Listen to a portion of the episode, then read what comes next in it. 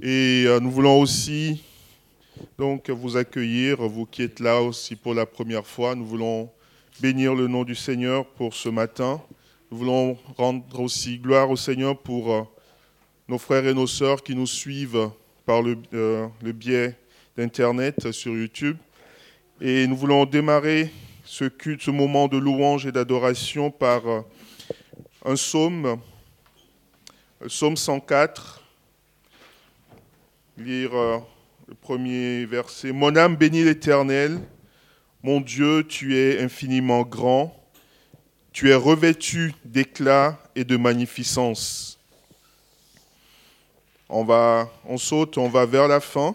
Donc c'est un psaume qui, où il y a 20 35 versets, mais nous prenons les versets 33, 34 et 30, 33 et 34 pour la fin. Je chanterai l'Éternel tant que je vivrai.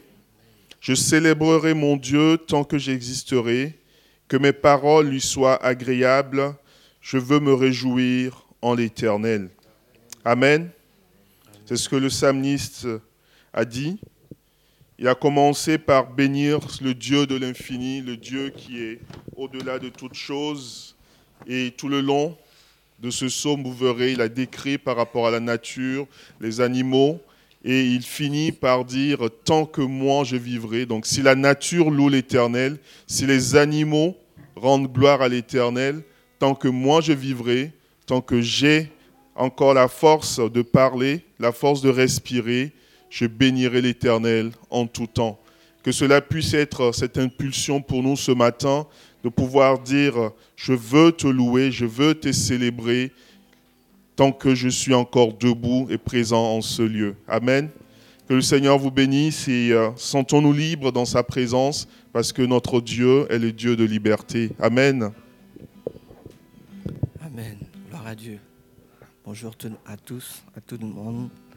On va prendre ce chant, c'est vrai, qui proclame sa grandeur. Nous allons prendre ce chant qui dit Car ta bonté vaut mieux que la vie. Est-ce qu'on peut se lever? Sentez-vous libre?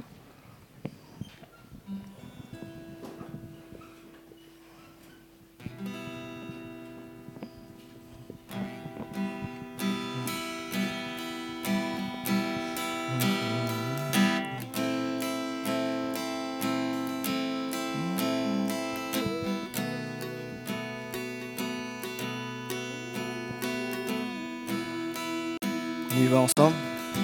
Car ta bonté vaut mieux que la vie. Car ta bonté vaut mieux que la vie. On le reprend. Car ta bonté vaut mieux que la vie car ta bonté vaut mieux que la vie. Mes lèvres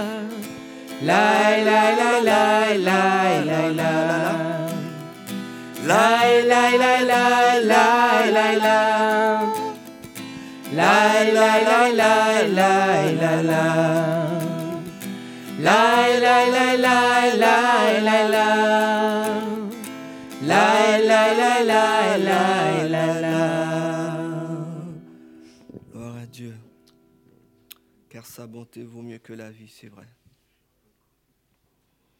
Ce matin, nous voulons lui dire qu'il est notre force et le proclamer. Dans les moments difficiles, on sait que sa force agit à notre place. Quand nous voulons baisser les bras, lui, c'est lui qui nous relève. Ce matin, proclamons cette force qui vient du Seigneur. Amen.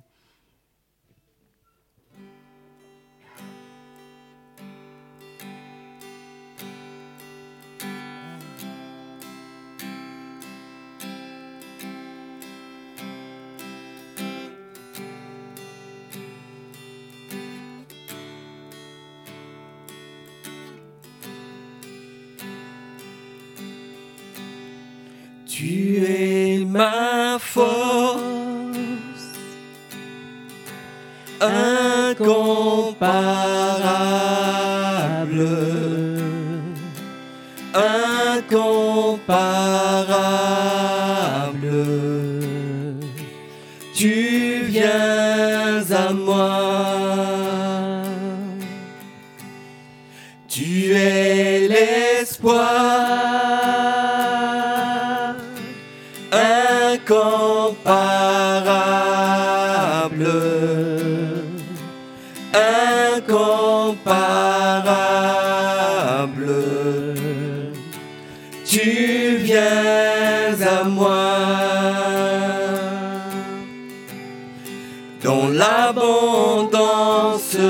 de ta grâce par la puissance de ton nom, tu me relèves,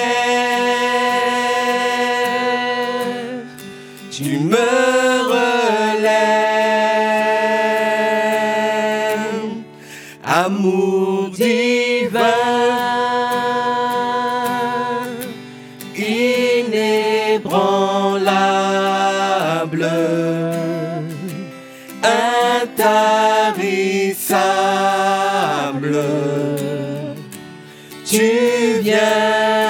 moi. Dans l'abondance, nous venons de sa présence.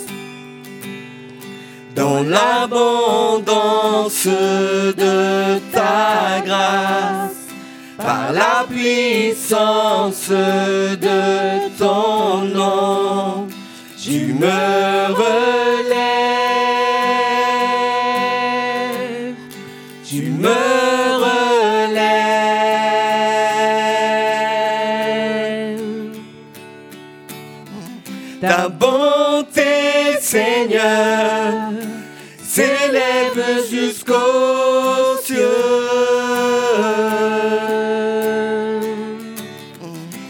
fidélité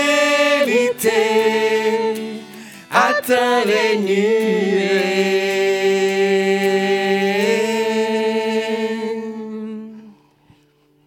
Tu es ma force. Disons-le ce matin. Incomparable.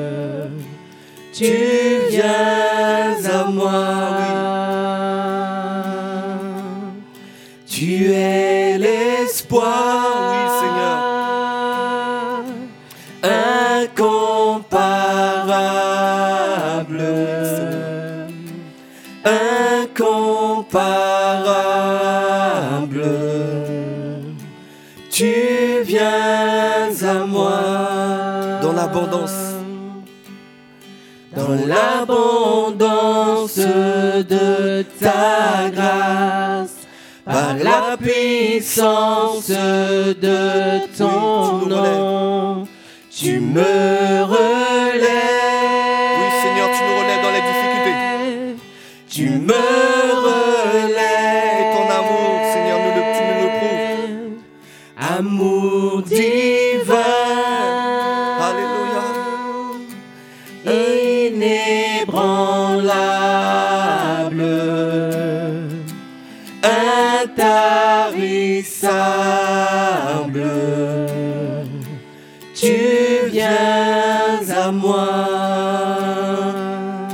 La mélodie joue, est-ce qu'on peut lever les mains vers le ciel, lui dire qu'il est notre force, intarissable,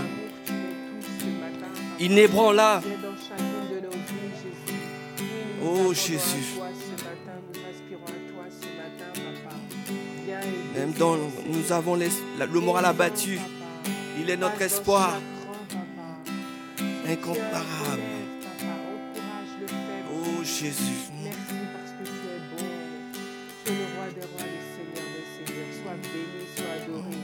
Alléluia. Ce matin, nous voulons te dire, Seigneur, tu es notre force, intarissable, inébranlable. Et tu viens toujours vers nous pour nous relever la tête. Et ce matin, Seigneur, nous voulons dire ces paroles. Tu es notre espoir. Oh Jésus. Oh Soliaba, Que Oui, Seigneur, nous venons ce matin devant toi parce que tu es notre source. Alléluia. qui me garde, qui me protège et qui me guérit. Merci pour tes meurtrissures, papa. Alléluia. Merci pour tes meurtrissures. Qui nous guérit, Seigneur, et qui nous réconforte, papa. Merci, Jésus. Nous ne méritons rien, papa. Mais toi, tu nous aimes, papa. Tu nous aimes, Seigneur. Tu es mort pour nos péchés à la croix,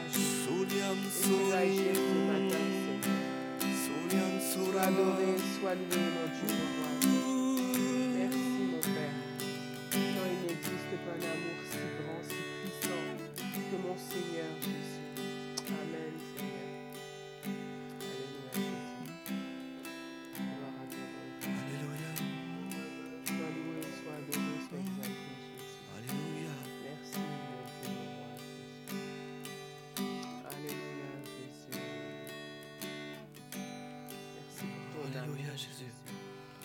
chant qui vient dit Adorons Jésus et prosternons nos cœurs devant lui, inclinons nos vies parce qu'il connaît tout ce qui se passe dans nos vies. Il est l'amour infini et nous voulons l'adorer ce matin encore.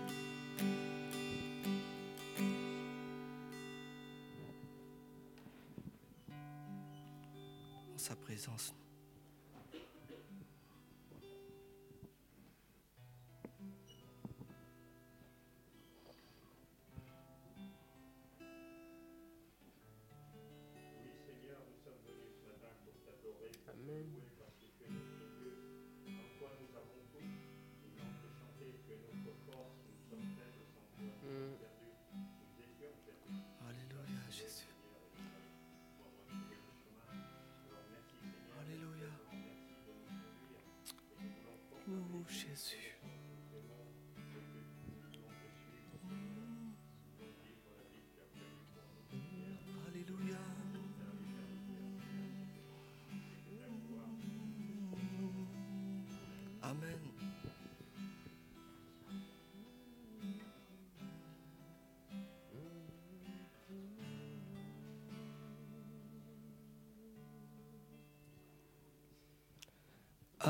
Adorons Jésus, prosternons nos cœurs, inclinons nos vies. Il est le sauveur, amour infini.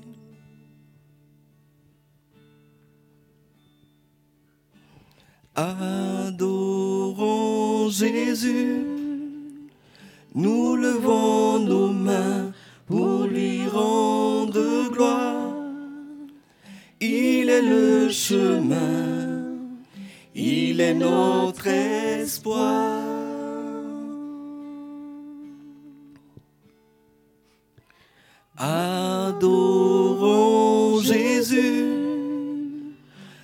Prosternons nos cœurs, inclinons nos vies. Il est le sauveur, amour infini.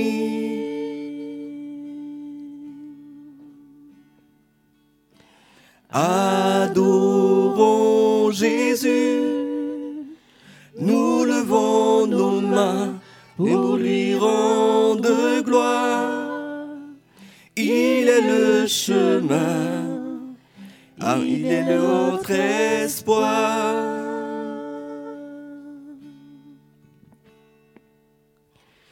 Magnifique est le Seigneur. Magnifique est le Seigneur. Magnifique est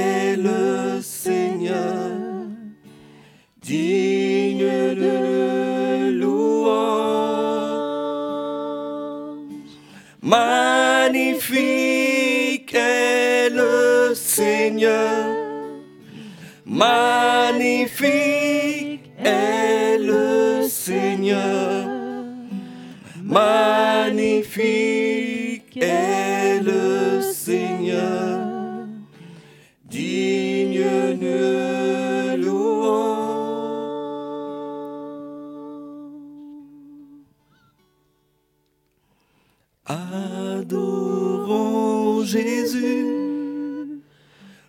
Nos cœurs, inclinons nos vies.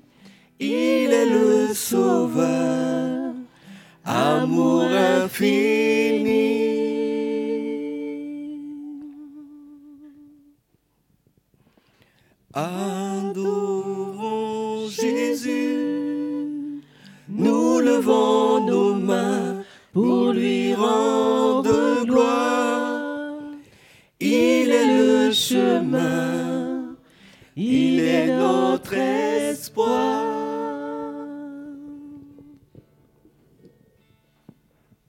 Est-ce qu'on peut reprendre en restant juste sur cette parole, adorons Jésus? Parce que prenons conscience de ce que nous chantons. Parce que si nous sommes là ce matin, c'est en, reconnaissance de ce qu'il a fait pour nous. Si nous sommes là ce matin, c'est pour lui dire qu'il est digne de notre adoration. Alors arrêtons de réfléchir, arrêtons de dire, de penser à autre chose, mais euh, laissons vraiment cet instant pour dire, euh, Seigneur, nous sommes là pour t'adorer, parce que tu es notre espoir, tu es celui-là qui nous a sauvés, nous sommes là pour t'adorer, parce que c'est en toi que nous avons la vie. Ne chantons pas pour chanter, mais je pense que si nous sommes là ce matin, c'est pour vraiment donner cette gloire à Dieu. Si nous sommes là ce matin, c'est vraiment pour l'adorer parce qu'il en est digne. Alléluia. Il en est digne.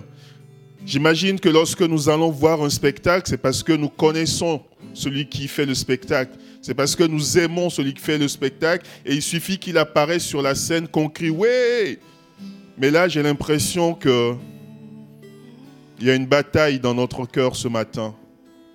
Qu'est-ce qui t'empêche de pouvoir l'adorer réellement? Qu'est-ce qui t'empêche de pouvoir dire Seigneur, je t'adore?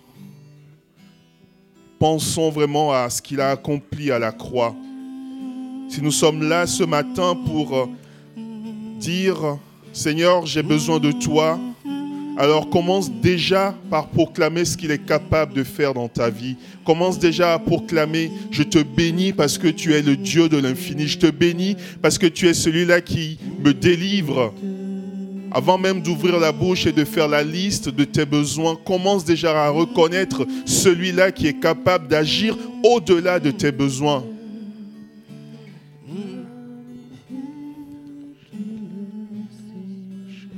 Adorons Jésus. Levons nos mains pour lui rendre gloire. Il est le chemin. Tu as besoin d'une direction ce matin, c'est lui. Tu as besoin d'un espoir, tu as besoin miracle ce matin, c'est lui qui peut le faire. Alléluia, Seigneur Jésus.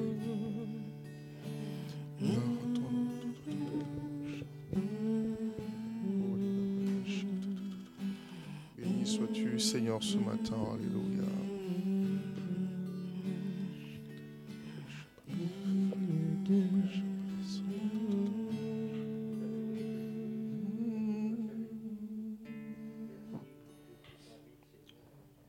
Alléluia, Seigneur Jésus.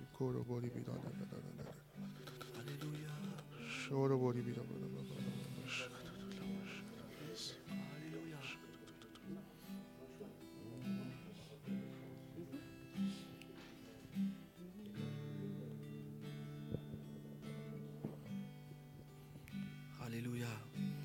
Adorons Jésus. Prosternons nos cœurs, inclinons nos vies. Il est le chemin, il est notre espoir. Adorons. Adorons Jésus. Prosternons nos cœurs, inclinons nos vies. Il est le sauveur, amour infini. Adorons. Adorons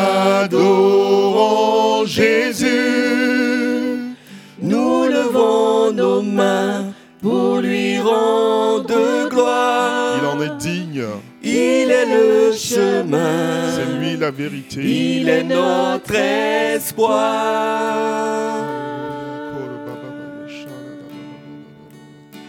Magnifique est le Seigneur. Magnifique est le Seigneur. Magnifique est le Seigneur. Digne de louange. Il est magnifique. Magnifique est le Seigneur. Chante.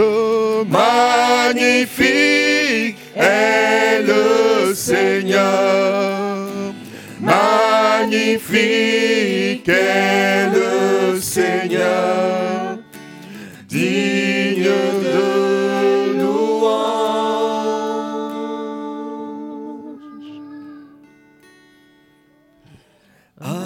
Adorons Jésus. Alléluia. Prosternons nos cœurs. Oui, Seigneur. Nous nous prosternons devant toi ce Il matin. est le sauveur. Tu es le Sauveur. Amour infini.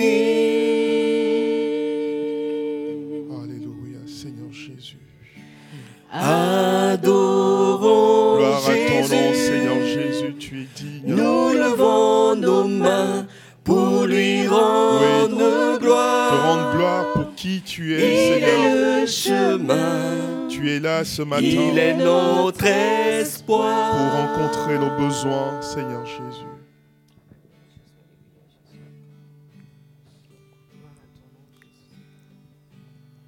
S'il est vraiment magnifique comme tu viens de le chanter, alors dis-le lui par tes propres mots. Louer le Seigneur au milieu de l'assemblée, c'est aussi témoigner de qui il est pour toi. Alors ne sois pas timide ce matin. Ouvre ta bouche, même si c'est juste pour dire merci Seigneur, fais-le. C'est une proclamation devant tes difficultés. Même si c'est juste pour dire Seigneur, je t'aime, c'est une proclamation. Il n'y a pas besoin de faire des phrases pendant des, des minutes et des minutes pour dire que tu es quelqu'un qui adore. Non. Un simple mot aussi suffit parce que c'est de ce qui sort réellement de ton cœur. Alléluia, Seigneur Jésus.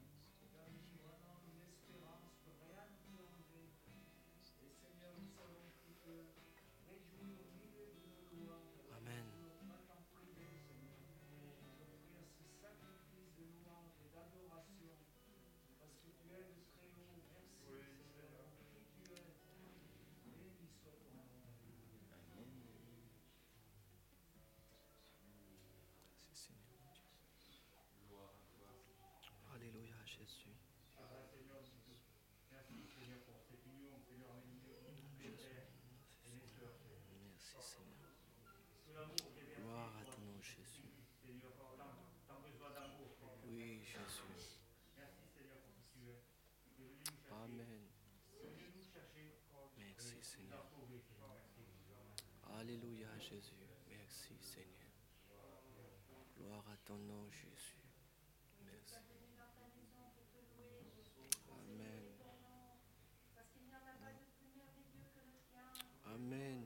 Seigneur. Oui, Jésus. Alléluia Jésus. Alléluia Jésus. Amen. Amen. Oui Jésus.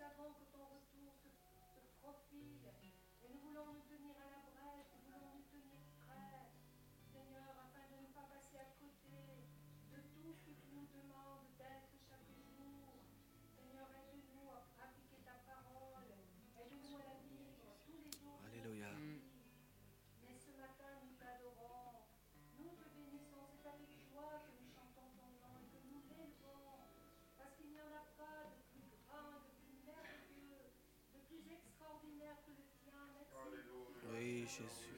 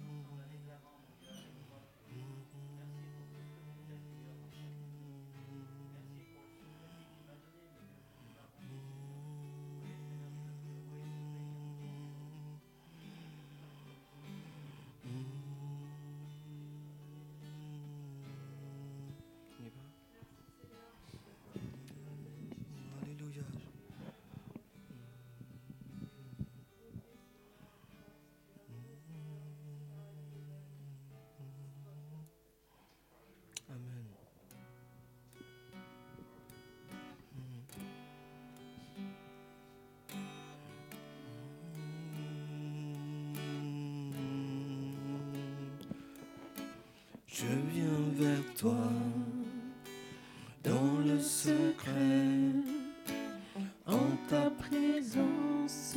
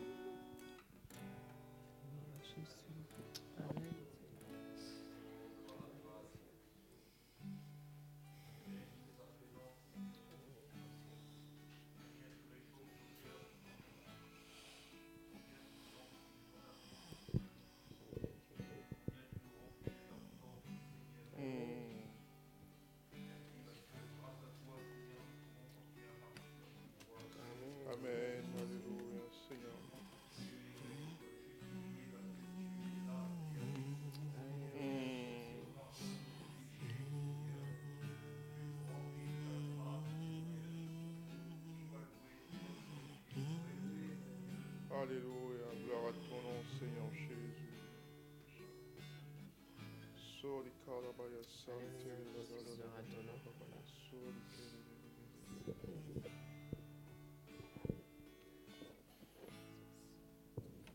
Tu as invité les frères et sœurs désignés pour la distribution de- des éléments de la Sainte Seine d'avancer.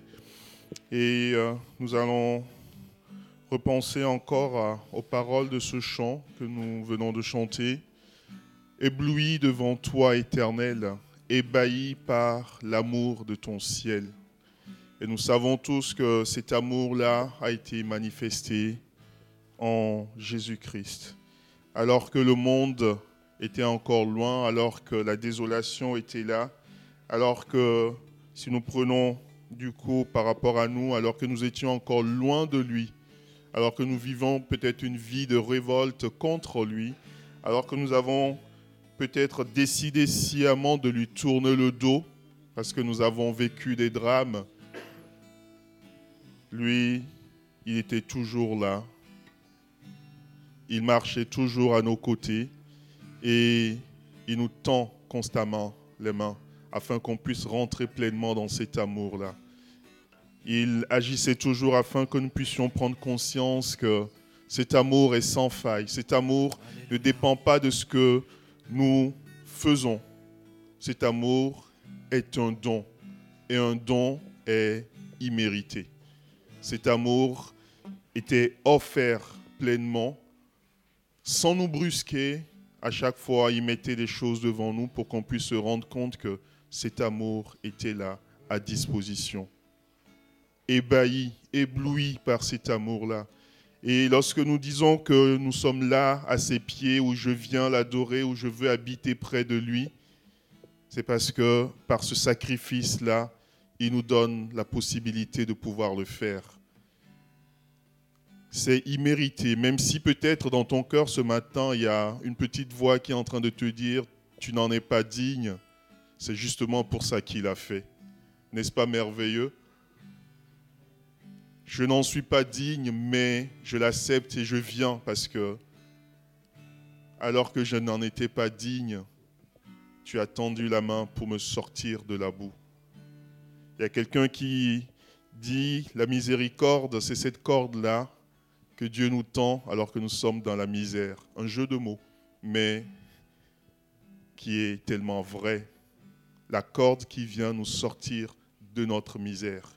Cette main tendue qui s'est faite au travers du sacrifice de Jésus. Si vous vous êtes préparé pour euh, participer à la table, vous vous êtes dit aujourd'hui je vais le faire, peut-être que vous vous êtes dit aussi aujourd'hui je ne vais pas le faire.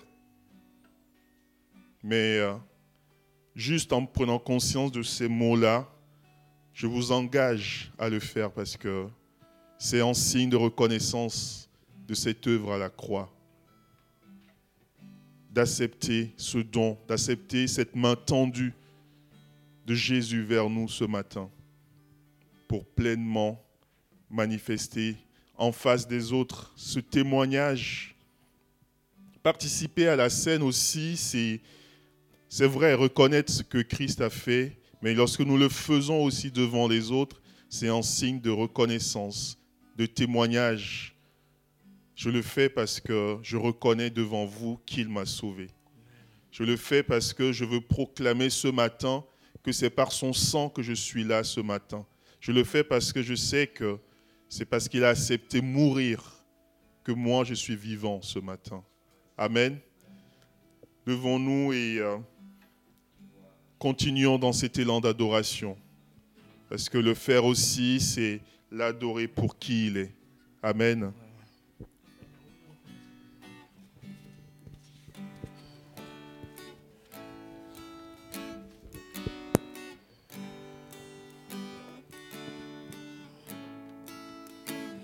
Je viens vers toi dans le secret. En ta présence, je veux rester. Tu es, tu seras toujours là. Tout ton cœur. Je peux entendre ta voix, Seigneur.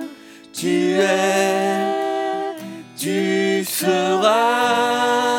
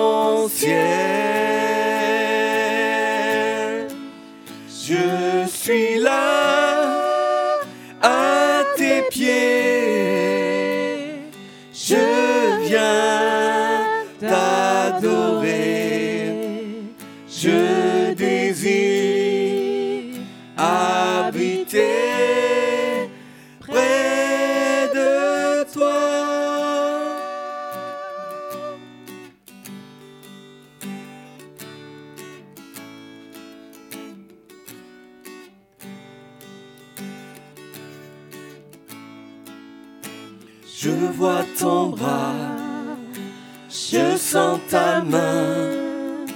Tu me protèges, tu me soutiens, tu es, tu seras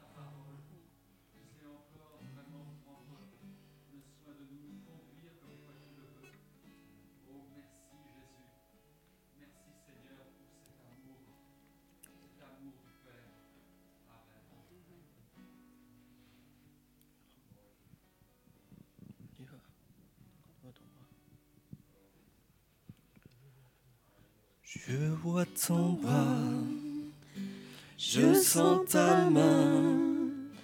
Tu me protèges, tu me soutiens, tu es, tu seras toujours là. Est-ce qu'on peut reprendre ce refrain, s'il vous plaît? Je vois ton bras, je, sens ta main. Tu me protèges, tu me soutiens. tu me Par rapport à tout ce qu'on passe, ce par quoi on passe aujourd'hui en ce moment. Nos familles, nos amis qui sont touchés. Donc vraiment proclamant ce couplet. Tous ensemble, d'accord? On prend la victoire ce matin. On Je vois ton bras. Je vois ton bras, je sens ta main. Tu me protèges, tu me soutiens. Tu es, tu seras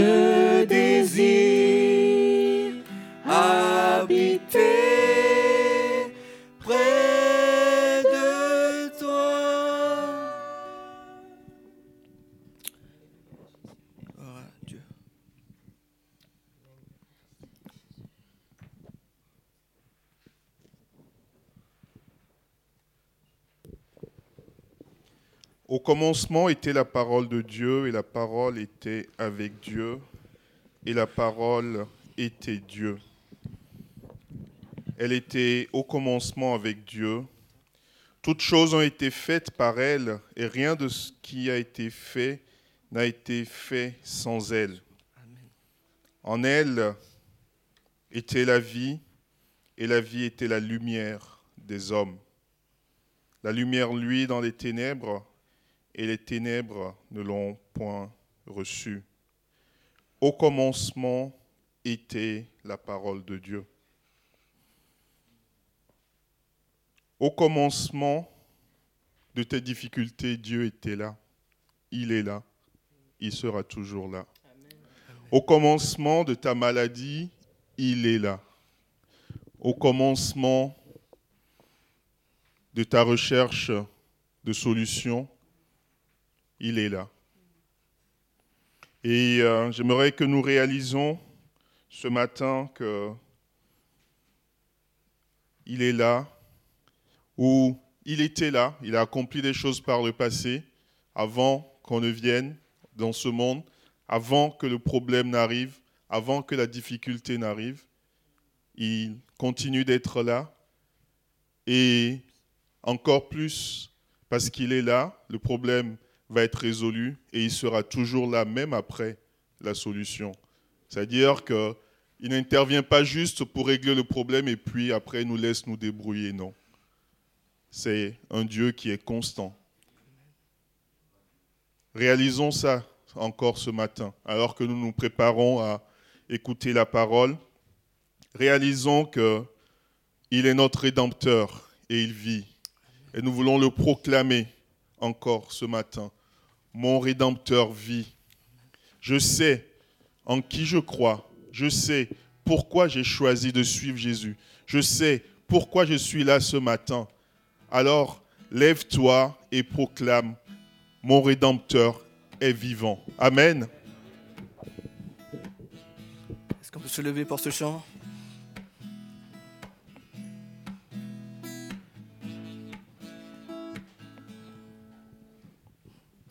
Je sais qu'il m'a secouru, son sang a couvert mes fautes, je le crois.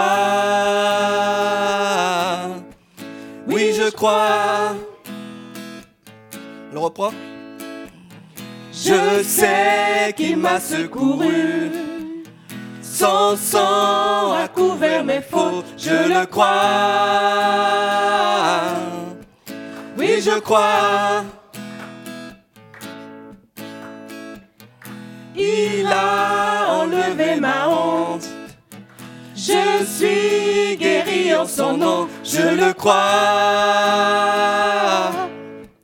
Oui, je crois. Je veux proclamer, oh, Jésus a vaincu la mort, mon rédempteur. Mon rédempteur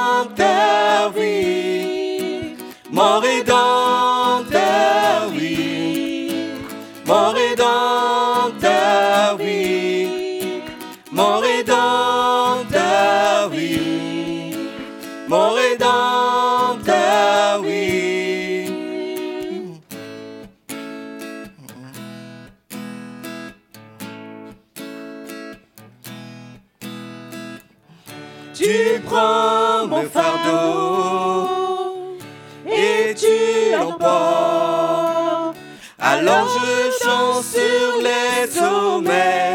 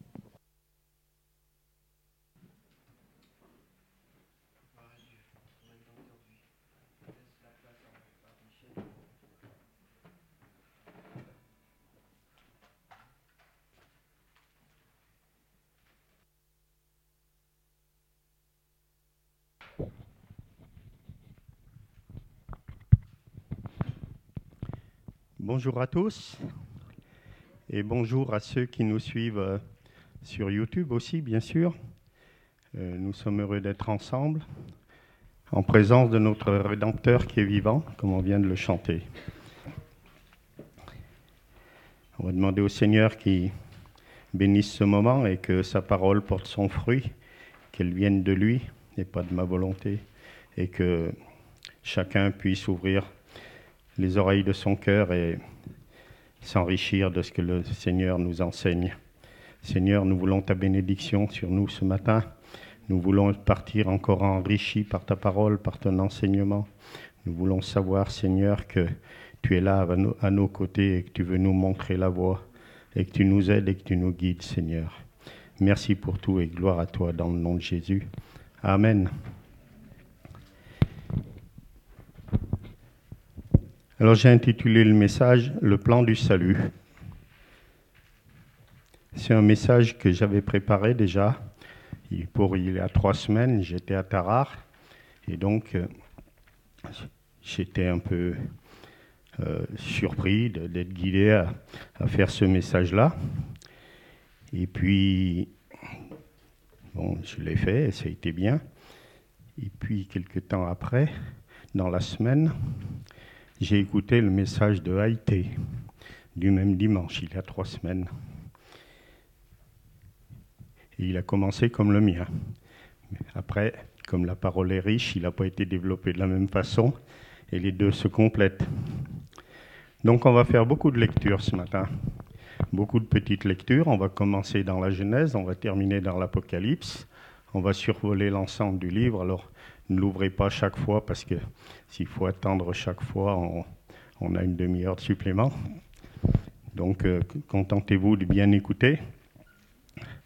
Voilà donc, première lecture dans Genèse, chapitre 1, versets 26, 27 et 28. Puis Dieu dit, Faisons l'homme à notre image, selon notre ressemblance, et qu'il domine sur les poissons de la mer, sur les oiseaux du ciel, sur le bétail, sur toute la terre, et sur tous les reptiles qui rampent sur la terre. Dieu créa l'homme à son image, il le créa à l'image de Dieu, il créa l'homme et la femme. Dieu les bénit et Dieu leur dit, Soyez féconds, multipliez, remplissez la terre et l'assujettissez, et dominez sur les poissons de la mer, sur les oiseaux du ciel, et sur tout animal qui se meut sur la terre. Donc Dieu, au verset 26, dit, Faisons l'homme à notre image et qu'il domine et qu'il fasse tout cela. Au verset 27, Dieu créa l'homme à son image, il le créa à l'image de Dieu, donc il accomplit l'intention qu'il avait manifestée au verset précédent. Et au verset 28, Dieu bénit l'homme et la femme, et il leur dit, Soyez féconds, multipliez, remplissez la terre et l'assujettissez, tel qu'il en avait eu l'intention, annoncée dans le verset 26. Ces trois versets sont très riches en, en, en enseignements, mais simplement, ce n'est pas le but d'étudier complètement ces versets maintenant, mais nous avons été créés à l'image de Dieu. Je vais juste vous donner une petite explication de ce que ça peut être une image. Euh, imaginez que ce matin, je sois venu avec une cage là, et un lion dedans, et avec un grand poster et la photo du lion. Et si je vous dis, est-ce que je lâche le poster ou est-ce que je lâche le lion, vous allez me dire, euh, le poster, s'il te plaît. Pourtant, le poster, c'est l'image du lion, mais il n'a pas la puissance. Vous vous n'allez pas le craindre. Si je vous montre la cage, qu'est-ce qu'il y a dedans? Je vous dis, vous me dites c'est un lion. Si je vous montre le poster, qu'est-ce qu'il y a dessus? Vous me dites c'est un lion. L'un est à l'image de l'autre, mais quand même, il y a une grosse différence entre l'image et l'original. Bon, on verra euh, où est notre place dans cette différence. On va continuer à lire, donc là, dans Genèse chapitre 2, donc juste un peu plus loin, versets 16 et 17. L'Éternel Dieu donna cet, homme, cet ordre à l'homme, tu pourras manger de tous les fruits du jardin, mais tu ne mangeras pas de l'arbre de la connaissance du bien et du mal, car le jour où tu en mangeras, tu mourras. Dieu dit, car le jour où tu en mangeras, tu mourras. Il ne dit pas, si par hasard tu en manges, si un jour tu en manges, tu vas mourir. Il dit, le jour où tu vas en manger, tu mourras. C'est-à-dire que Dieu savait. Dieu savait. Moi, il me semble que, au vu de ce verset, ça m'avait interpellé. Dieu savait que ça allait arriver. Bon, on peut comprendre puisque c'est arrivé et que Dieu connaît tout d'avance. Mais là, il n'a pas laissé le choix à Adam. Il a dit, quand tu en mangeras, tu mourras. Et depuis, nous sommes tous mortels. Difficile à comprendre au premier abord que parce qu'un homme a péché, nous sommes tous condamnés. Mais si vous regardez bien, quand Dieu a créé Adam, il avait créé l'humanité entière, on y était. Ève était en Adam, puisque Dieu a tiré Ève d'Adam, et puis par la génétique, on descend tous d'Adam. La génétique, c'est l'ensemble de l'humanité qui a existé depuis Adam et Ève, et qui va encore exister jusqu'à la fin, de la vie sur Terre. Donc, on était présent, oui, en Adam. C'est l'humanité. Adam représentait toute l'humanité, et toute l'humanité se retrouvait donc euh, à cause du péché.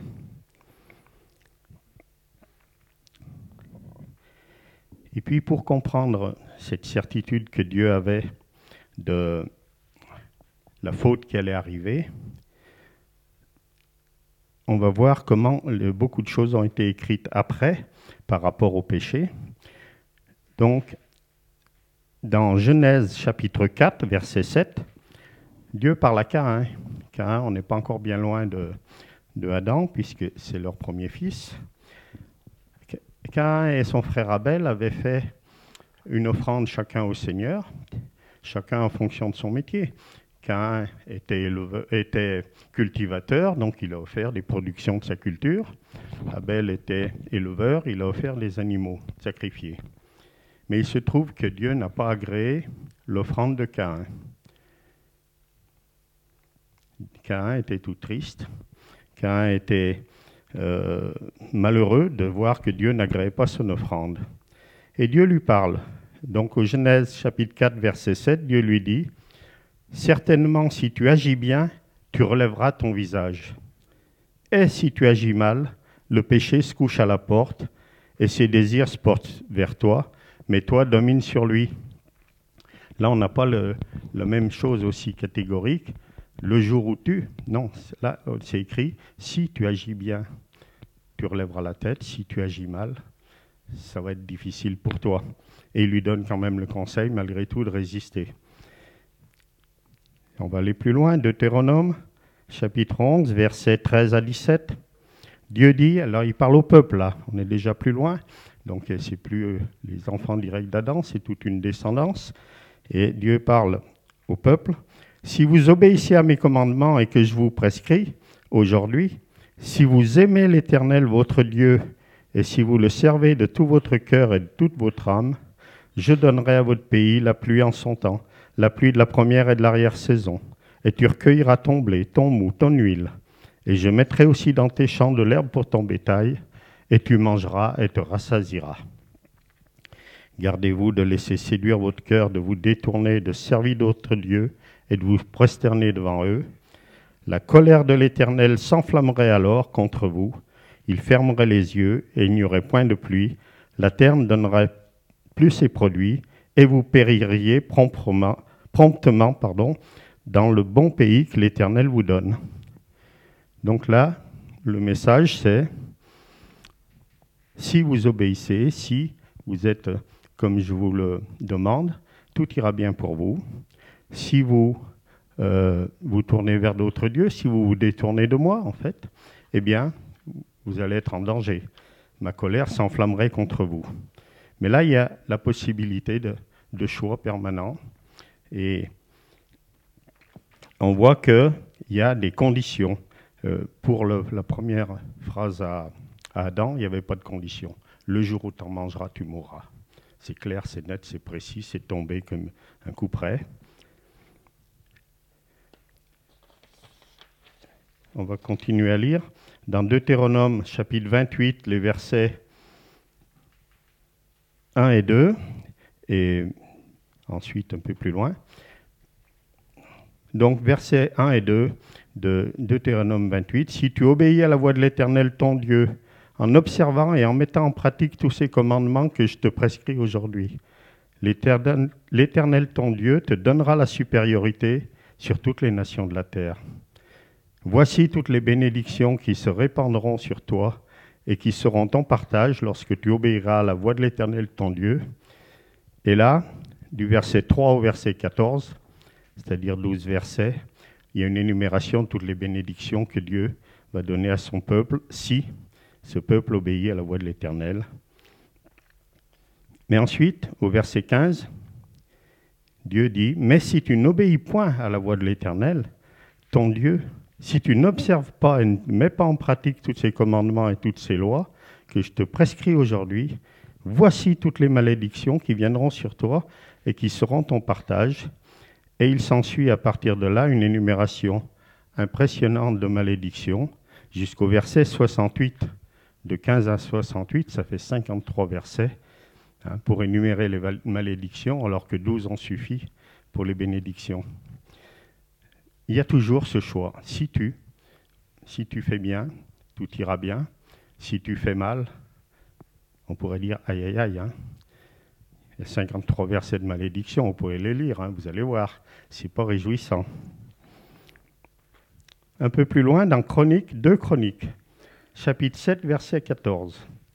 Si mon peuple sur qui est invo- invoqué mon nom s'humilie, prie et cherche ma face, s'il se détourne de ses mauvaises voies, je l'exaucerai des cieux, je lui pardonnerai son péché, je guérirai son pays. Oui, si tu, toujours, si tu, il dit pas euh, ça va se faire, il dit si tu, je ferai. Et enfin, dans Ésaïe, on s'arrêtera là pour euh, cette comparaison, chapitre 1, versets 18 à 20. Venez plaidons, dit l'Éternel. Si vos péchés sont comme le cramoisi, ils deviendront blancs comme la neige. S'ils sont rouges comme la pourpre, ils deviendront comme la laine. Si vous avez de la bonne volonté, si vous êtes docile, vous mangerez les meilleures productions du pays. Mais, si vous résistez, si vous êtes rebelle, vous serez dévorés par le glaive, car la bouche de l'Éternel a parlé. C'est encore la même chose. hein.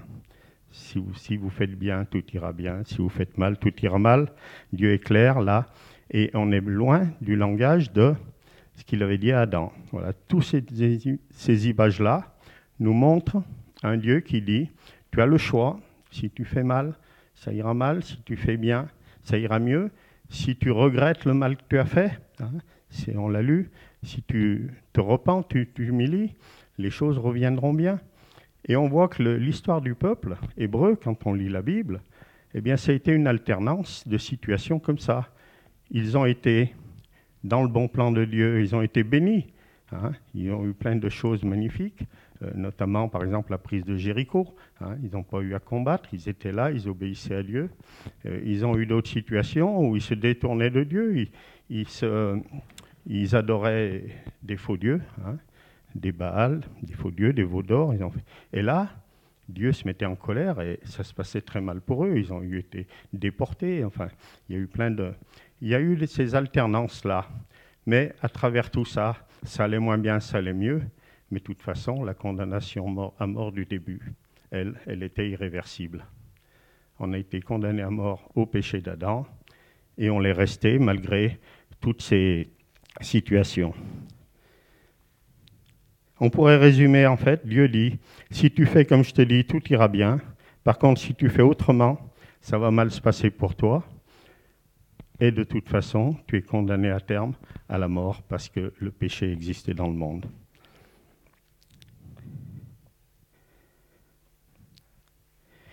On peut se dire quand même que pour Adam et Ève, Dieu aurait pu empêcher que ça se passe mal. Parce que quand même, il y avait l'arbre de la connaissance du bien et du mal dont il ne fallait pas s'approcher, il ne fallait pas consommer le fruit. En fait, quand on voit la description du péché, c'est le diable, Satan, sous la forme du serpent, qui est venu insinuer des fausses vérités à Ève, qui a incité Adam aussi à succomber et à écouter le diable. Il aurait suffi que Dieu empêche cela. Il aurait suffi. Et il avait les moyens parce que Dieu aurait pu lier Satan. Parce que, comme ça a été prévu pour plus tard, pendant dans l'Apocalypse, pendant le règne de mille ans, Satan sera lié. C'est écrit ça. Apocalypse chapitre 20, versets 1 et 2. Puis je vis descendre du ciel un ange qui avait la clé? Ces gens-là, ces gens qui ont la vision de la révélation de l'Apocalypse et qui voient tout ce qui va se passer. Et donc cette partie-là. Puis je vis descendre du ciel un ange qui avait la clé de l'abîme une grande chaîne dans sa main. Il saisit le dragon, le serpent ancien, qui est le diable et Satan, et il le lia pour mille ans. Il le jeta dans l'abîme, ferma et scella l'entrée au-dessus de lui, afin qu'il ne séduisit plus les nations jusqu'à ce que les mille ans fussent accomplis. Après cela, il faut qu'il soit délié pour un peu de temps. Oui, Dieu aurait pu faire pareil. Lier euh, Satan pour qu'il ne soit pas présent à la création. Il n'y aurait pas eu le péché. Il aurait pu le faire. Mais il ne l'a pas fait. Et on peut se demander pourquoi il ne l'a pas fait. Parce qu'il savait, Dieu, qu'on allait tous succomber, tous être condamnés. Alors on trouve la réponse. Dans Romains chapitre 11, verset 32, c'est Paul qui parle, et il dit, Car Dieu a renfermé tous les hommes dans la désobéissance pour faire miséricorde à tous. Car Dieu a renfermé tous les hommes dans la désobéissance. Et oui, cette situation-là, où Satan était présent, elle a été voulue par Dieu pour que nous soyons tous enfermés dans la désobéissance. Si nous sommes nés pécheurs, on peut, on peut dire c'est la volonté de Dieu, parce que le texte, c'est Paul qui l'écrit, hein, je ne l'invente pas, car Dieu a renfermé tous les hommes dans la désobéissance. Ça paraît terrible, ça. Mais nous savons que Dieu, avant la création du monde, savait déjà tout ce qui allait se passer. Il est omniscient, il connaît l'avenir, il savait tous à quelle date nous allions naître, quelle couleur seraient nos cheveux, il savait tout. Donc, il savait très bien que nous serions pécheurs, que nous serions tout ça. Il nous a créés quand même. Et pourquoi il l'a fait? C'est la deuxième partie du verset de Paul, pour faire miséricorde à tous. On en a parlé il y a quelques instants avec Haïté de la miséricorde. Dieu voulait se montrer miséricordieux envers nous. Pour être miséricordieux envers quelqu'un, il faut qu'il y ait un problème. Si tout baigne, on ne peut pas vraiment l'être. Donc on voit que cette miséricorde était dans le plan de Dieu depuis la création. Le but, c'était que nous ayons besoin de cette miséricorde et qu'il nous l'accorde. Voilà. La deuxième partie du message, eh bien, c'est l'annulation de la condamnation à mort pour les hommes qui le veulent. C'est là qu'intervient la réalisation du plan du salut, sa réalisation, parce que le plan, il était tout prévu avant la création. Jésus existait avant la création, c'était la parole, elle était avec Dieu, elle était Dieu, c'était dit. Mais voilà, Dieu voulait que ce plan se mette en place selon sa volonté. Et le plan de Dieu s'articule entièrement autour de l'action de Jésus. Jésus est venu sur terre pour accomplir le sacrifice parfait. On va le lire ça dans Romains, chapitre 5, versets 12 à 15. C'est pourquoi, comme par un seul homme, le péché est entré dans le monde, et par le péché la mort, et qu'ainsi la mort s'est étendue sur tous les hommes, parce que tous ont péché. Verset 13. Car jusqu'à la loi, le péché était dans le monde, Or, le péché n'est pas imputé quand il n'y a point de loi. Verset 14. Cependant, la mort a régné depuis Adam jusqu'à Moïse, même sur ceux qui n'avaient pas péché par une transgression semblable à celle d'Adam, lequel est la figure de celui qui devait venir, mais il n'en est pas du don gratuit comme de l'offense. Car si par l'offense d'un seul il en est beaucoup qui sont morts, à plus forte raison, la grâce de Dieu et le don de la grâce venant d'un seul homme, Jésus-Christ, ont-ils été abondamment répandus sur beaucoup.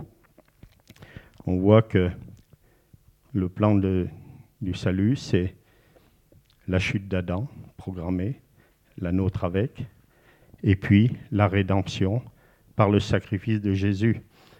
Ça, c'était clair. On peut se dire quand même pourquoi Dieu a fait un plan aussi euh, sévère, aussi il y a de la violence. La condamnation à mort, c'est de la violence. Le, la mort de Jésus, c'est de la violence, tout ça. Pourquoi Dieu n'a pas conçu un plan plus doux Eh bien, c'est en rapport avec ses commandements, notamment le premier commandement. À un moment donné, quand Jésus était sur terre, un docteur de la loi lui pose la question et lui dit, dans Matthieu 22, verset 36 à 39, Maître, quel est le plus grand commandement de la loi? Et Jésus lui répond, Tu aimeras le Seigneur ton Dieu de tout ton cœur, de toute ton âme et de toute ta pensée. C'est le premier et le plus grand des commandements. Et voici le second qui lui est semblable. Tu aimeras ton prochain comme toi-même. Voilà, ces commandements nous parlent de l'amour pour Dieu. C'est un ordre. Tu aimeras le Seigneur ton Dieu. Tu aimeras de tout ton cœur, toute ton âme, toute ta pensée. Et tu aimeras ton prochain. Et cet amour, si Dieu nous l'impose, c'est pour une bonne raison, c'est parce que lui nous a aimé le premier. Parce que lui, en fait, Dieu c'est de l'amour, mais l'amour, il faut qu'il y ait une réciprocité, il faut qu'il y ait quelqu'un à aimer. Et il nous a créés pour manifester cet amour. C'est important à comprendre. Et vous savez ce qu'on dit au sujet de l'amour. La plus grande preuve d'amour qu'on puisse donner, c'est de donner sa vie pour ceux qu'on aime. Donc Dieu, par la mort de Jésus, a payé le prix le plus fort qu'il ne pouvait pas payer plus cher que la mort de Jésus. Donc, une manifestation d'un amour extraordinaire. Et dans le but que cet amour se trouve un vis-à-vis, on va dire, de réciprocité. Et tout ce plan qui est fait dans la violence, qui est fait dans la difficulté, c'est pour que cet amour soit manifesté. Et c'est vraiment écrit dans Jean 3,16, car Dieu a tant aimé le monde qu'il a donné son Fils unique, afin que quiconque croit en lui ne périsse point, mais qu'il ait la vie éternelle. Donc c'est la manifestation, le plan du salut, c'est la manifestation de l'amour de Dieu qui a été programmé pour qu'on la comprenne. Si on ne peut pas comprendre l'amour de Dieu s'il n'est pas manifesté dans les circonstances les plus difficiles, là où vraiment l'amour euh, euh, se manifeste que s'il est vraiment réel. Parce que si c'est un amour un peu léger, superficiel, quand ça devient trop dur, eh bien, on se rappelle plus bien qu'on aimait la personne. hein. Quand il y a trop de, trop de, quand ça coûte trop cher, on oublie un peu qu'on a quelque chose à faire pour cette personne. Et Dieu, il a payé le prix le plus cher. Son plan, il était fait pour qu'on connaisse cet amour. Et c'est pas pour rien, parce que le but, c'est la vie éternelle. Et la vie éternelle sera une vie en permanence dans l'amour de Dieu. On sera en sa présence, et il n'y a pas de place pour quelqu'un qui n'aurait pas cet amour pour Dieu, parce que euh, c'était le but. La création était faite pour que Dieu aime les élus, les sauvés, et que les sauvés aiment Dieu, et qu'ensemble, ils aient une vie parfaite. Donc, euh, tout, tout ce plan qui paraît terrible, et le fait qu'on soit enfermé dans le péché avant même notre naissance, c'est fait pour qu'on puisse découvrir cet amour de Dieu à travers le sacrifice de Jésus, et qu'on puisse vouloir le vivre sur terre, bien sûr, et pour toute l'éternité. Et le but, c'est quand même cette éternité, parce que sur terre, ça ne va pas durer bien longtemps. Enfin, pour les plus jeunes, un peu plus longtemps que pour certains, mais malgré tout, c'est pas long par rapport à l'éternité. Et en fait, ce que Dieu veut, et c'est l'image de la miséricorde nous a donné à été, nous on est dans la misère parce qu'on est condamné. On est sur terre, mais condamné à la mort parce qu'il y a le péché et qu'on est pris dans ce péché. Et Dieu, par sa miséricorde, il veut nous faire évader de ce système.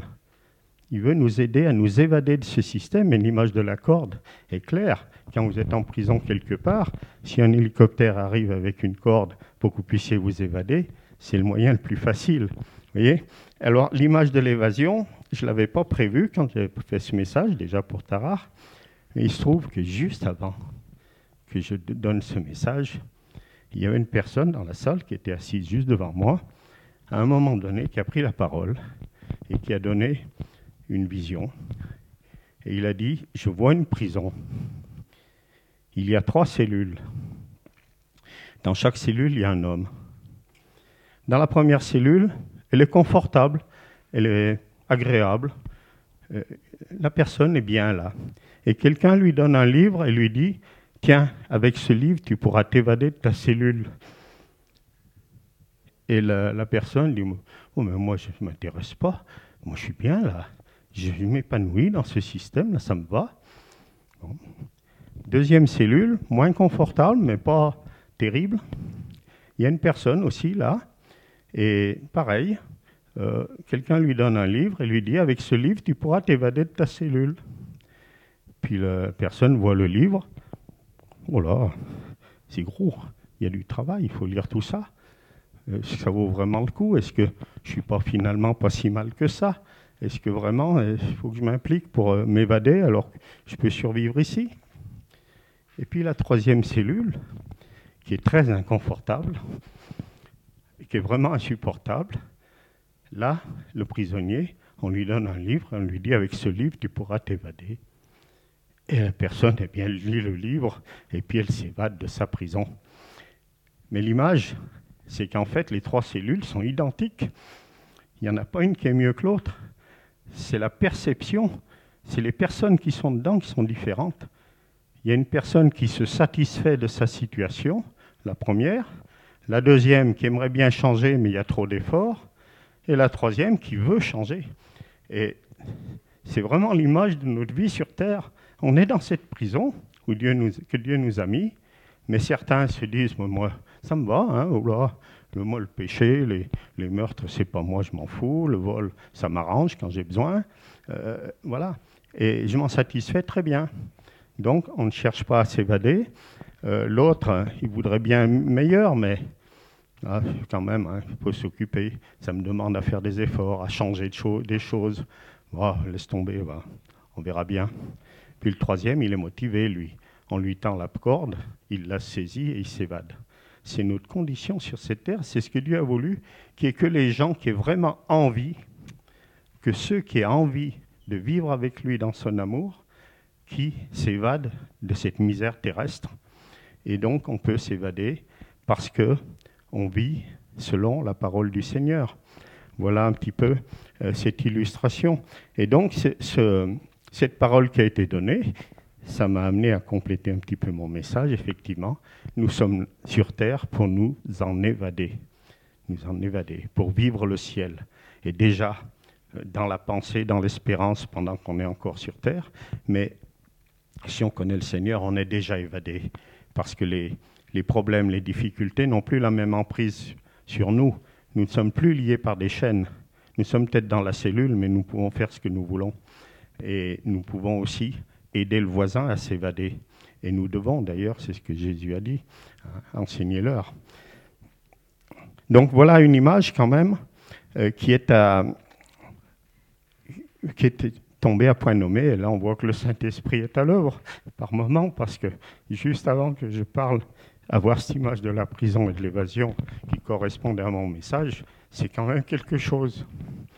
Je vais quand même vous dire que le message de Haïti d'il y a trois semaines, qui était le même jour, on en reparlera sur la fin, c'est le pareil. Le Saint-Esprit est à l'œuvre. Et puis là, on vient de lire euh, un passage qui nous parle de la grâce de Dieu, qui nous parle de la grâce de Dieu. Et là, je vous renvoie à la semaine dernière le message de Marc, qui est pareil, qui nous explique la grâce. Nous avons en ce moment, le Saint-Esprit est à l'œuvre parce qu'il fait concentrer les messages qui tournent tous autour de ce que nous devons savoir. Et même pour les quelques-uns qui étaient là mardi, euh, Lionel euh, a parlé de l'amour de Dieu. Son sujet, c'est l'amour de Dieu. On est en plein dedans. Le plan du salut, c'est l'amour de Dieu. Voilà. Donc, il faut réécouter ces messages si vous, si vous voulez, hein, parce que ça permet de concentrer. Parce que bien souvent, on entend les messages le dimanche, et puis ben, on passe à autre chose. hein. Il y a les soucis qui reprennent, et puis 15 jours après, on dit au fait, oui, je ne me rappelle pas ce qui a été prêché il y a 15 jours. hein. Et, oui, et puis donc, du coup, les faits, ils s'estompent, et puis on n'avance pas. Alors que les messages, ils sont faits pour que nous avancions, que nous soyons marqués par des choses et que ces marques nous fassent grimper d'une marche dans la spiritualité. C'est important. Et puis, cette histoire du plan du salut, ça nous, c'est un petit peu parallèle au message, mais ça nous explique la Trinité. Pourquoi Dieu est un seul Dieu en trois personnes? Parce que c'est difficile à accepter ça. Un Dieu, mais trois personnes différentes. On aurait du mal à, à- à l'inventer. Mais on nous le dit et c'est vrai. Et regardez bien, le sacrifice de Jésus, Jésus était Dieu, il est venu en tant qu'homme mourir sur la terre. Si Dieu et Jésus, c'était la même personne, c'est-à-dire qu'il n'y en a eu qu'un, et que Dieu soit venu mourir, sur la terre, ça nous aurait servi à quoi? À rien. Qui l'aurait ressuscité? Hein, Qui aurait eu le pouvoir de le ressusc- ressusciter? Personne. Donc un seul Dieu en une seule personne, pas de salut, pas de rédemption, pas de, résurrection. Jésus, lui, il est ressuscité parce que le Père était dans le ciel. Et le Saint-Esprit, ben oui, mais quand s'il y avait eu que Dieu, Père et Fils, Dieu dans le ciel, le Fils en tant qu'homme sur la terre, qui aurait fait la relation entre les deux? Il fallait bien un esprit qui fasse la relation entre l'homme sur terre et le Dieu Dieu dans les cieux. Ça ne pouvait pas être autrement. Ça ne pouvait pas être autrement. Donc la Trinité, même si on ne la comprend pas, on se rend compte qu'elle était inévitable. Il fallait que Dieu soit manifesté en trois personnes pour notre rédemption. Ça fait partie du plan de la rédemption. C'est extraordinaire. C'est extraordinaire de comprendre ça. Et puis, on pourrait dire, mais pourquoi pas trois dieux alors? Bon, la parole, on va le voir, nous dit qu'il y a un seul Dieu. Donc ça, on va le croire, mais trois dieux, manifestement, il y aurait eu rivalité. Hein, celui qui va mourir, c'est qui? C'est qui? Celui qui va mourir. Ben, si tu veux y aller, hein, moi, je te laisse la place, quoi. Il n'y en a qu'un qui souffre dans ces trois dieux différents. Tandis que Père, Fils et Saint-Esprit, euh, Jésus, la personne de Jésus, mais qui est le même Dieu, est venu souffrir, mais le Père et le Saint-Esprit subissent la même souffrance. On va lire dans l'Évangile de Jean, chapitre 14, versets 10 et 11. Philippe demandait à Jésus de montrer le Père. Et Jésus lui répond au chapitre 14, verset 10, Ne crois-tu pas que je suis dans le Père et que le Père est en moi? Les paroles que je vous dis, je ne les dis pas de moi-même. Et le Père qui demeure en moi, c'est lui qui fait les œuvres. Croyez-moi, je suis dans le Père et le Père est en moi, et croyez du moins à cause de ses œuvres. Donc on voit que euh, ces deux personnes, malgré tout, elles sont imbriquées et qu'elles viennent de la même origine. Donc il y a un seul Dieu. Euh, on le verra encore. Si je lis l'évangile de Luc, chapitre 10, verset 27,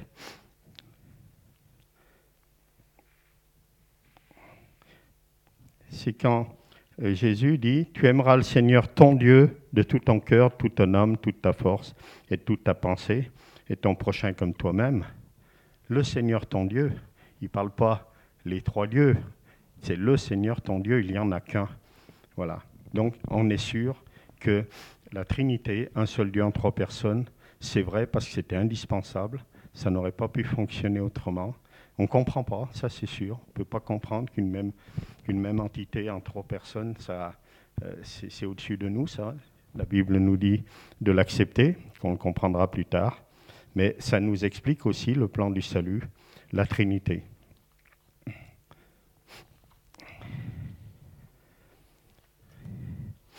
Donc le plan de la rédemption, il a commencé à la création. Il était prévu avant, il a commencé à la création. Il est l'expression de l'amour de Dieu pour les hommes. Il se manifeste à Golgotha et il s'achèvera. Oui. Et quand va-t-il s'achever, ce plan de la rédemption? Eh bien, on va lire dans Apocalypse, chapitre 19, le verset 1 à 9. Après cela, j'entendis dans le ciel comme une voix forte d'une foule nombreuse qui disait Alléluia, le salut, la gloire et la puissance sont à notre Dieu. Parce que ses jugements sont véritables et justes, car il a jugé la grande prostituée qui corrompait la terre par son impudicité, et il a vengé le sang de ses serviteurs en le redemandant de sa main. Et ils dirent une seconde fois Alléluia, et sa fumée monte au siècle des siècles. Et les vingt-quatre vieillards et les quatre êtres vivants se prosternèrent et adorèrent Dieu assis sur le trône, en disant Amen, Alléluia. Et une voix sortit du trône, disant Louez notre Dieu, vous tous, ses serviteurs, vous qui le craignez, petits et grands. Et j'entendis comme une voix d'une foule nombreuse, comme un bruit de grosses eaux et comme un bruit de fortes nerfs, disant Alléluia, car le Seigneur notre Dieu Tout-Puissant est entré dans son règne. Réjouissons-nous et soyons dans l'allégresse et donnons-lui gloire, car les noces de l'agneau sont venues et son épouse s'est préparée. Et il lui a été donné de se revêtir d'un fin lin éclatant, pur, car le fin lin, ce sont les œuvres justes des saints. Et l'ange me dit, écris, heureux ceux qui sont appelés au festin des noces de l'agneau. Et il me dit, ces paroles sont les véritables paroles de Dieu. Voilà, on parle des noces de l'agneau dans le livre de l'Apocalypse, et c'est l'aboutissement du plan de la rédemption.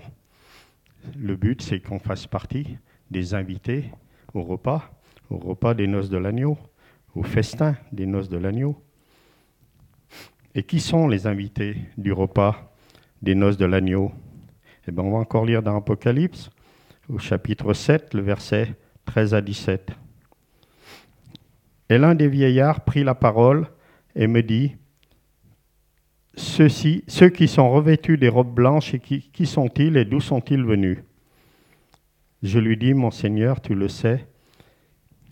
Alors là, on est toujours dans la vision de Jean hein, qui parle, qui est euh, dans cette euh, révélation de l'Apocalypse. Et donc, je lui dis, Mon Seigneur, donc il parle à l'ange qui est venu lui, lui montrer des choses. Et il me dit, ce sont ceux qui viennent de la grande tribulation. Ils ont lavé leurs robes, ils les ont blanchies dans le sang de l'agneau. C'est pour cela qu'ils sont devant le trône de Dieu et le servent jour et nuit dans son temple. Celui qui est assis sur le trône dressera sa tente sur eux. Ils n'auront plus faim, ils n'auront plus soif, et le soleil ne les frappera point, ni aucune chaleur, car l'agneau qui est au milieu du trône les pètera et les conduira aux sources des eaux de la vie, et Dieu essuiera toutes larmes de leurs yeux. Donc ceux qui sont invités aux noces de l'agneau, c'est ceux qui ont lavé leurs robes dans le sang de l'agneau. C'est ceux qui ont adhéré au principe du salut par le sacrifice de Jésus et qui ont euh, accepté la vie que Jésus propose après avec tous ses enseignements et qui ont accepté toutes les conditions de cette vie. Toujours dans l'Apocalypse, au chapitre 22, versets 12 à 15. Voici, je viens bientôt, dit Jésus, et ma rétribution est avec moi pour rendre à chacun selon ce qu'est son œuvre. Je suis l'alpha et l'oméga, le premier et le dernier, le commencement et la fin. Heureux ceux qui lavent leurs robes, afin d'avoir droit à l'arbre de vie. Et souvenez-vous, dans Genèse, après la chute d'Adam, Dieu a dit, mettons des chérubins, et afin que l'homme n'ait plus accès à l'arbre de vie. Donc depuis notre condamnation, en fait, nous n'avions plus accès à Dieu et directement. Et c'est depuis le sacrifice de Jésus, je l'avais déjà dit il y a quelque temps dans une prédication, c'est depuis le sacrifice de Jésus que l'arbre de vie nous est redevenu accessible. Mais pas dans l'immédiat, parce qu'on n'accède pas à Dieu directement non plus, mais on a l'échange par le Saint-Esprit avec Jésus.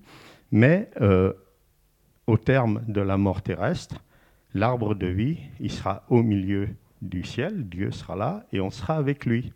Donc le but de la rédemption, c'est bien de retrouver la situation du départ.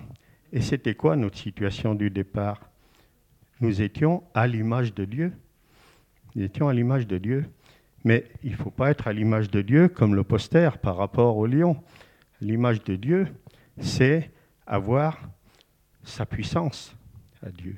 C'est, elle est utile que si on a sa puissance, c'est-à-dire une image qui a la même, on va dire, presque le même effet que l'original. Et c'est quoi cette puissance?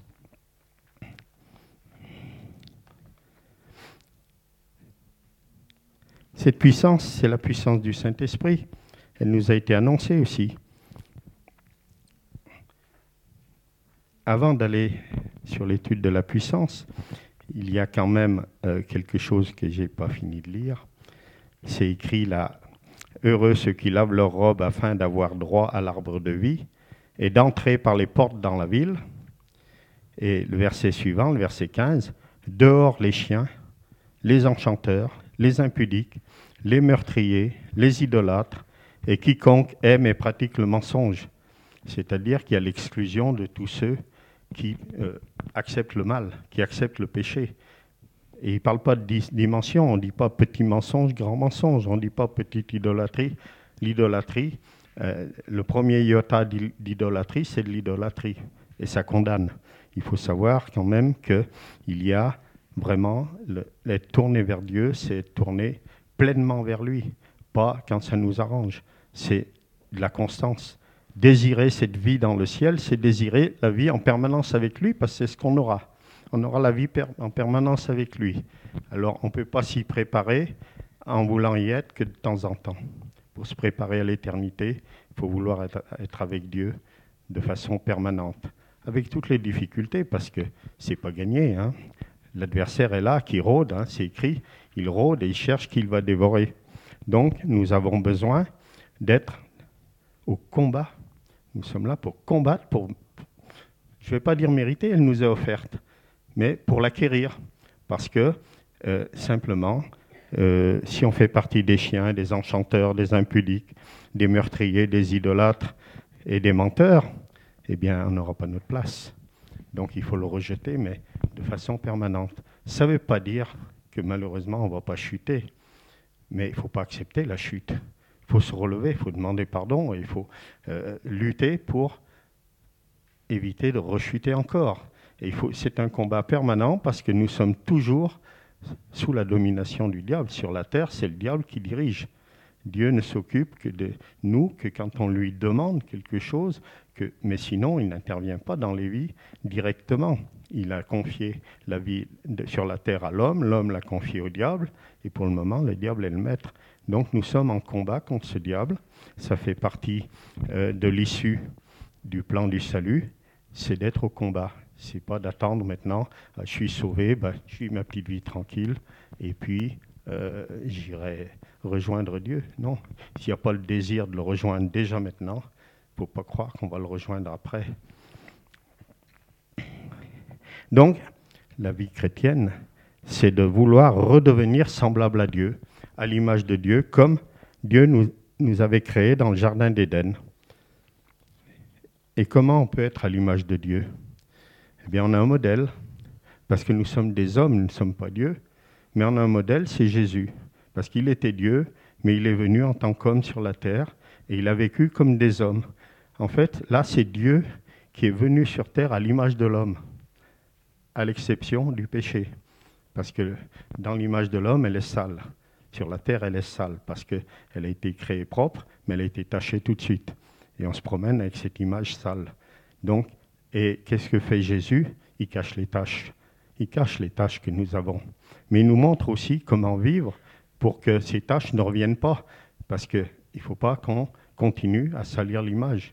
Et la vie chrétienne, c'est nettoyer notre image. Nettoyer notre image pour qu'au jour de la fin, eh bien, elle soit propre. Elle soit blanche comme la neige, comme c'est écrit. Blanchir nos robes, L'image, c'est, l'apparence, la robe, c'est le, le vêtement, et le vêtement doit être blanc, propre. Voilà. Donc le plan de Dieu, on a notre part à faire. Il nous a sauvés, et il nous dit maintenant que vous êtes sauvés, restez à mon image, soyez mes disciples, parce qu'il faut imiter Jésus. Pour être euh, dans le plan du salut, il faut imiter Jésus. Et imiter Jésus, c'est faire comme lui. Faire comme lui renoncer éventuellement à sa vie, à notre vie. Quoi.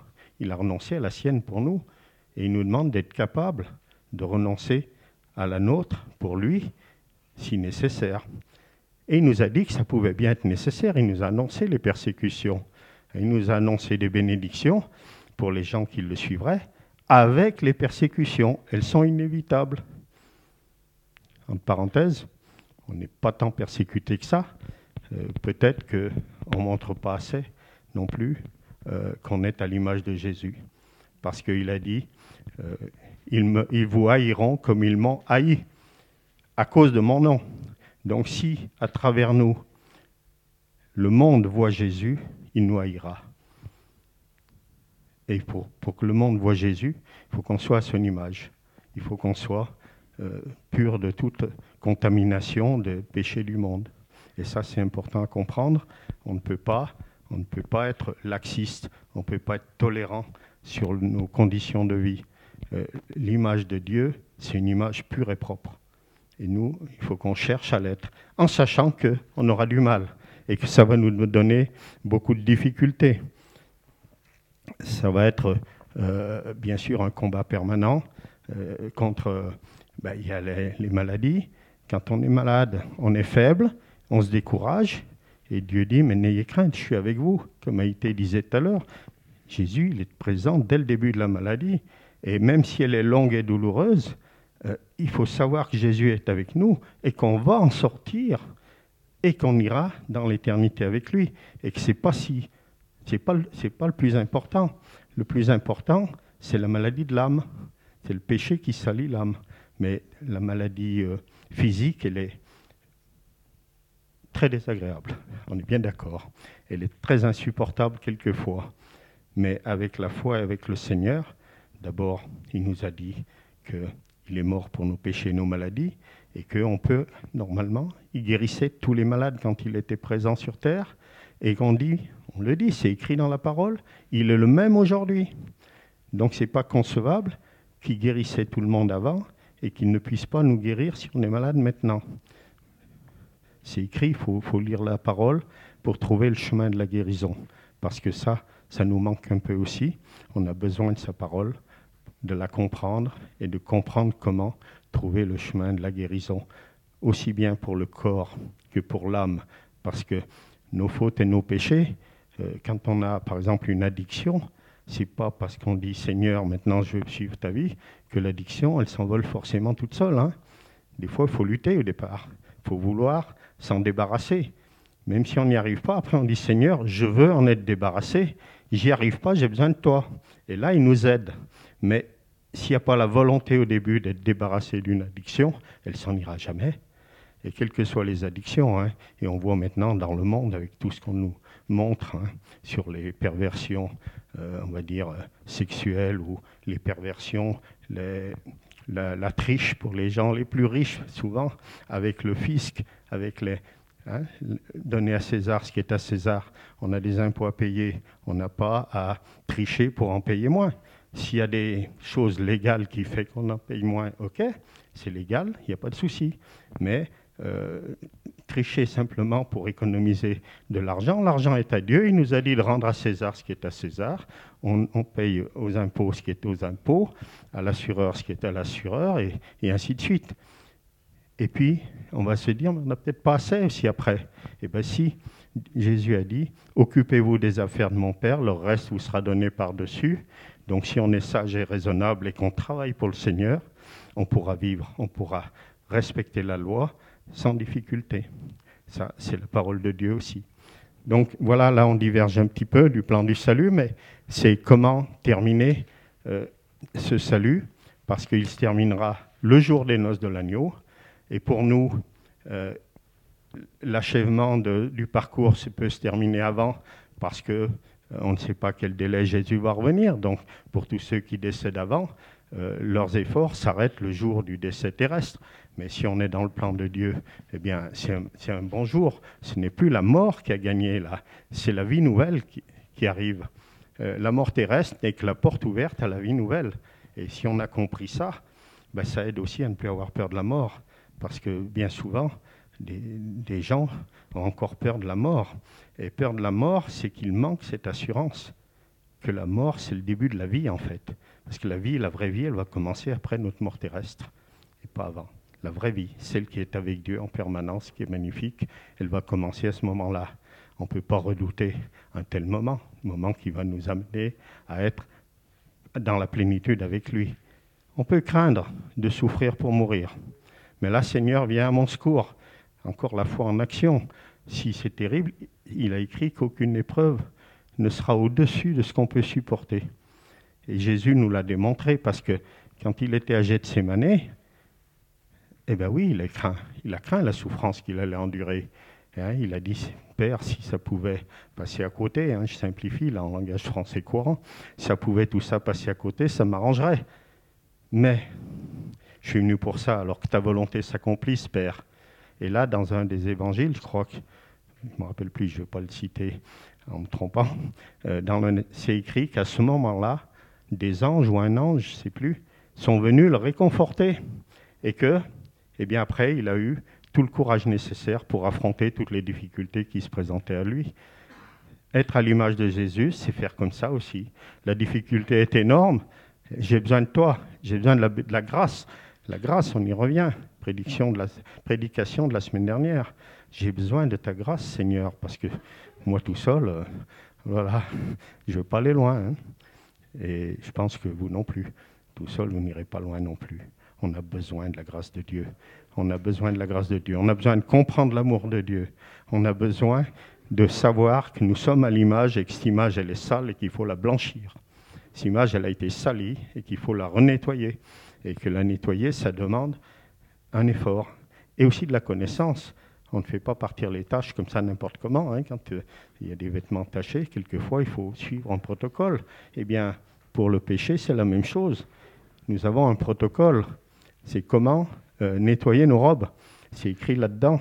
Et vous savez, ça, par rapport à ce que je disais tout à l'heure, c'est juste le guide pratique de la parfaite évasion, la grande évasion, sortir de ce monde de misère pour entrer dans l'éternité. C'est ce, ce livre qui était proposé aux trois personnes dans les trois cellules, que chacun voyait différente alors qu'ils avaient la même, mais c'était leur condition à eux qui faisait la différence. On peut se satisfaire d'être dans la misère, ou on peut euh, trouver que c'est pas bien, mais pas avoir le courage de vouloir en sortir. Et on peut aussi trouver que c'est bien et vouloir en sortir. Il faut que ce soit notre cas. Il n'y a que dans ce cas-là qu'on fait partie des invités au festin des noces de l'agneau, la fin du programme de la rédemption. Et notre Rédempteur est vivant, on l'a chanté juste avant. Voilà donc tout ce que j'avais à vous dire. Mais ce que je note aussi, c'est que euh, toutes les prédications, il faut, il faut en, en retenir quelque chose. Il ne faut pas qu'on reparte et que la semaine d'après, on arrive à, en entendre une nouvelle en ayant oublié la précédente. Parce que bien souvent, le Saint-Esprit est à l'œuvre et il les ajoute, lui. Il les ajoute et c'est comme une échelle où s'il manque des barreaux, eh ben, ça ne va pas être pratique. hein. C'est la même chose. Voilà, Seigneur, donne-nous de comprendre ta parole et de la vivre et de la retenir aussi, Seigneur, et de comprendre tes enseignements pour avoir toujours les bons choix dans nos vies, afin que, oui, nos robes soient blanches et reluisantes, Seigneur, comme la neige, comme la neige fraîche, neuve, pas celle des bords des routes en ville, qui est toute grise, toute sale, mais la vraie neige, celle qui est tombée dans la plaine, dans la campagne, et qui n'a pas été polluée, et que nos robes soient ainsi, Seigneur, devant toi. Amen.